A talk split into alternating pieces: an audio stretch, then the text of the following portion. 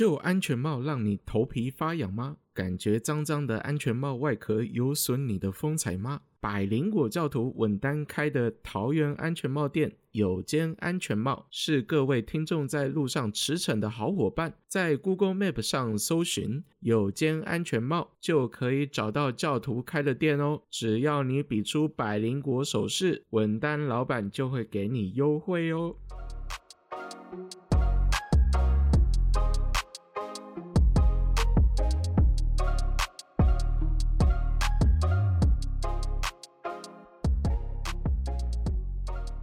Welcome to my podcast, Mind the Gap. This is Barry. 今天我们要来讲蒋介石。我在挖蒋介石的资料的时候啊。发现了一些有趣的东西，像是苏联解体之后啊，他们就解密了一些当初政治局里面的特密文件。那这些文件就显示啊，苏俄在一九二零年代向中国投入数千万金卢布的援助。那他们的目的是什么呢？他们的目的就是牢牢控制住中国，然后把中国设计成他们需要的样子。当时在一九二四年左右啊，孙文组织了一个南方政府。那孙文控制的这些领地大概只有广东不足三分之一的区域，所以在那样缺乏物资、武器跟人力的状况下，他就只好跟苏联做了交易。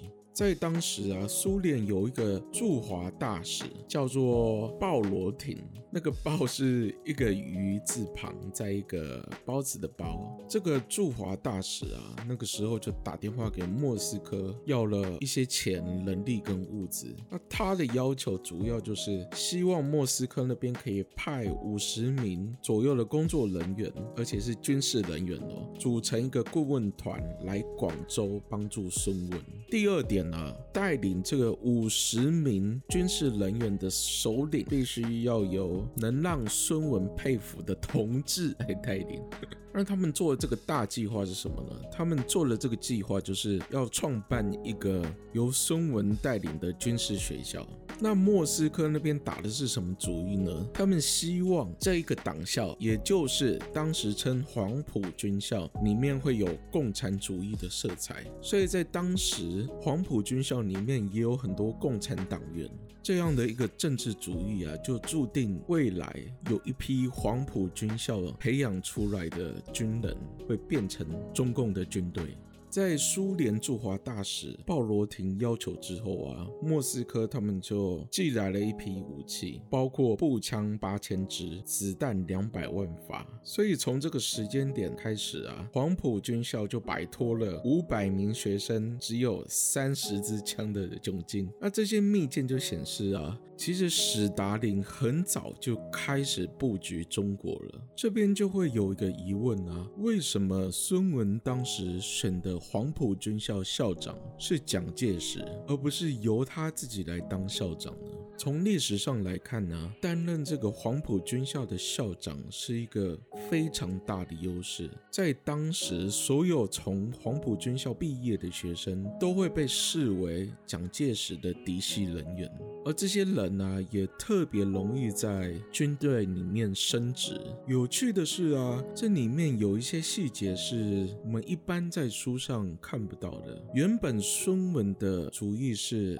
他自己当校长，但是是问题是苏联那边不答应了。苏联是主意由蒋介石来当校长，那原因是为什么呢？是因为孙文的羽翼已经饱满了，所以莫斯科那边认为孙文是不好控制的。同盟会大部分的人，这些国民党成员都是听孙文的，也因此他们决定要选蒋介石来。当黄埔军校的校长，当然在这个意见冲突上啊，谁出钱谁就是老大嘛。那当然，苏联出了钱就可以决定谁来带领这个黄埔军校啊。那这个时候，蒋介石又玩了一手以退为进，他就递辞呈给孙文说。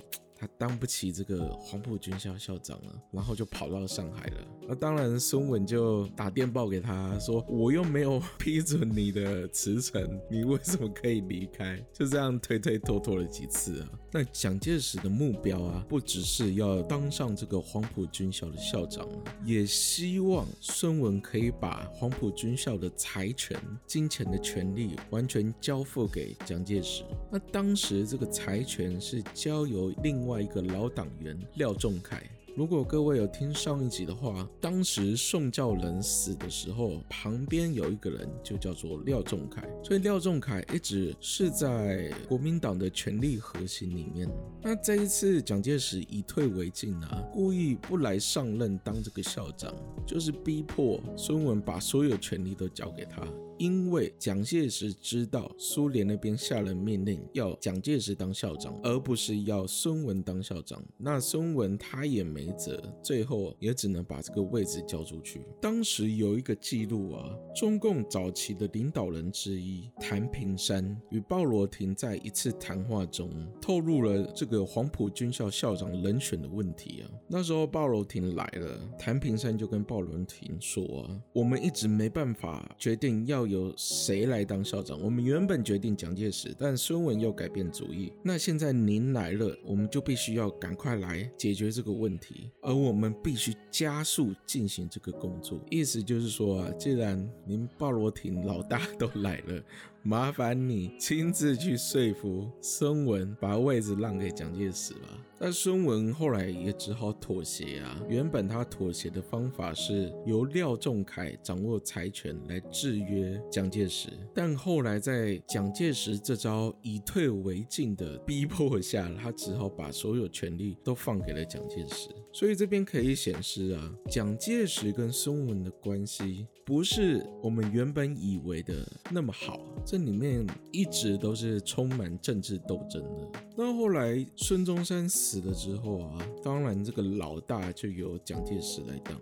那这个黄埔军校里面的政治斗争的故事，我们有机会再讲。我们先来讲一下有关于蒋介石寄信给希特勒，他们到底在信上谈了些什么，又显示了什么蛛丝马迹。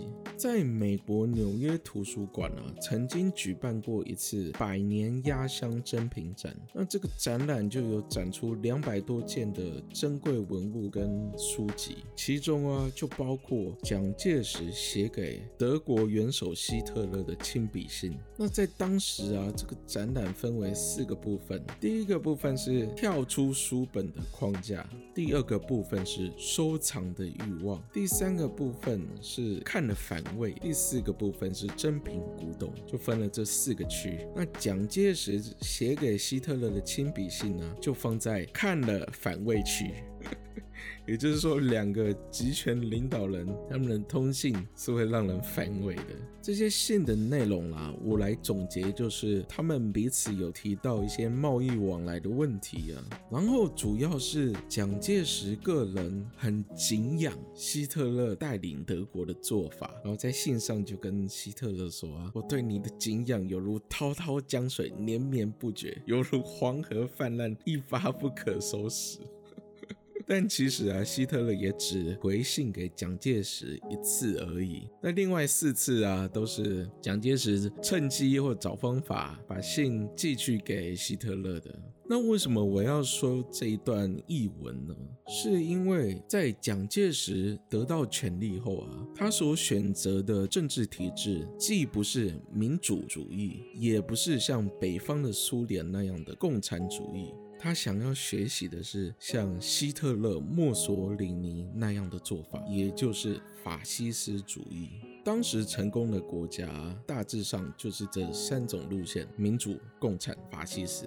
一九三一年啊，蒋介石就在他们的国民会议上发表一篇演讲。那演讲的内容就是说，共产主义的政治理论啊，还有其残酷手段，实在是不适合中国。那西方自由民治主义的政治理论啊，虽然看起来可以实行，但他认为中国没有像英国、美国那样。这样长期演进的民主历史，所以也无法实行民主主义。那这样的借口啊，听起来就很像现在中共的一些大内宣、大外宣媒体所做的政治逻辑，就像人民日报现在写的一样啊，你们那些西方的民主理论，那不适合我们啊，我们中国要走自己属于的中国社会主义路线。但我现在看起来啊，自从习近平上位以来，中国看起来越来越像法西斯主义了，也不是共产主义啊，也不是资本主义，更不是民族主义。在一九三一年同年啊，蒋介石甚至亲手打造了一个附属组织，叫做中华复兴社。那由于这个复兴社的干部啊，都是穿蓝衣服、黄裤子。所以又被其他人叫做蓝衣社。那他打造的这个组织啊，主要就是学习苏联那样啊，做一些文宣、洗脑、办报纸、杂志来宣传他自己的思想。那中华复兴社主要的思想就是传播法西斯主义。那法西斯主义一般来说都需要一个最高领导人，当然这个最高领导人就是蒋介石。所以他们产出了大量的文章，就是在说服说我。们中国就是需要法西斯主义，就是需要蒋介石的领导，你中国才有得救。那其中有一句啊，他们就是说要以三民主义为体，以法西斯主义为用。想当然尔啊，这样东凑西凑的主义思想啊，当然是站不住脚的。所以这个中华复兴社啊，虽然一度成为有五十万会员的国民党主要派系之一，但后来也因为内斗的问题，整个组织就分裂了。那中华复兴社里面的一些特务人员就被当时国民党的特务头子戴笠吸收掉了，其他人当然就四散了。那有一些青年呢，就被并入当时国民党的三青团。那这个三青团是什么呢？全名叫做三民主义青年团，是国民党底下的一个青年组织。原本蒋介石的目标是把中华复兴社打造成他自己的秘密警察组织，可惜最后还是失败了。他想要学习希特勒那样的做法，大家都非常崇拜他。可是，在我们这个时间点来看啊，蒋介石他本人是不具有那样的能力的。第一啊，他不像希特勒有丰富的前线知识啊，因为希特勒早年的时候就参加了第一次世界大战，所以后来啊，在非蒋介石嫡系的军事人员呢，都非常看不起蒋介石，因为在北伐期间，蒋介石根本就没有上过前线。还有一点呢、也显示出蒋介石他这样的思想是非常混乱的。有很多信件显示啊，蒋介石在跟党政军官员通信的时候啊，有时候很喜欢称兄道弟，因为要拉拢他们嘛。但真正的法西斯主义里面 是不可能一个被崇拜的国家领导人跟底下的人称兄道弟的。所以蒋介石也只是觉得说啊，这个法西斯。是正题，我实在是太羡慕了，真希望大家像德国人崇拜希特勒那样崇拜我，希望每一个中国人都把我视为最高领导人。所以啊，虽然蒋介石很想学习希特勒啦，但最后还是失败了。复兴社啊，当时宣传的文章里面啊，还有一点也是很引人注目的。他们宣称呢、啊，国家是最高和最神圣的，民众唯一的职责就是保证自己能捍卫国家利益。也认为啊，扫除旧文化是必要的。为了建设新文化，重演秦始皇焚书坑儒的旧剧，自然是非做不可。中华复兴社这个组织啊。是有一点像文化大革命那样的思想的。不知道在蒋中正看到三十年后文化大革命发生时，他是不是打从心底的羡慕毛泽东可以做到那种程度啊？因为毛泽东的红卫兵能比蒋介石的这个蓝衣社蓝卫兵更忠诚、更痴狂、更暴虐。我们现在把时间拉到一九七九年，在那个时候啊，蓝衣社这个名字已经在台湾的文本跟历史里面。渐渐的被淡忘了，没有多少人会提起这个名字。但是啊，在毛泽东死后，邓小平那些元老就发动政变，把江青那些四人帮全部抓起来公审。然后在他们这些公审的报告里面就有指出啊，四人帮里面的政治局常委张春桥是藏匿很深的原法西斯组织复兴社分子，早在一九三三年就加入蓝衣社。那另外四人帮之一的前中共政治局常委姚文元，其父亲姚鹏子。也与蓝衣社关系密切。那至于毛泽东的妻子江青，在上海当演员时曾参与蓝衣社的活动，所以其实这个蓝衣社在 几十年过后还被拿出来鞭尸，被拿出来当做四人帮的罪证之一。我想有活过那个年代的人啊，看到现在习近平在搞个人崇拜，会不会想起这些蓝衣社啊、红卫兵啊、毛泽东啊？四人帮，我想他们自己也也搞不清楚为什么他们中国最后又重复了走了一次这个老路子。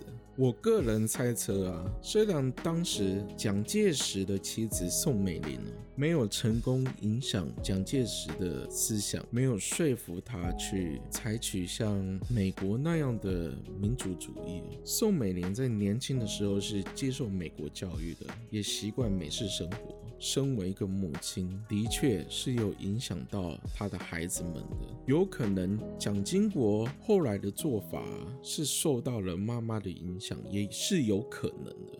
当然，这个部分我们就不可考，只是我个人的猜测。那这一集主要就是。我个人在批判蒋介石这个人的思想有问题啊，在当时他所做的政治决策也有问题啊。总而言之呢，蒋这个人就是一个 独裁者，而国民党跟共产党他们的历史就是充满血腥的，充满政治斗争的。好了，这集讲到这里，有机会我们再细讲明初那些秘辛吧。请记得订阅我们的 Podcast，还有 IG。祝您有个美好的周末，拜拜。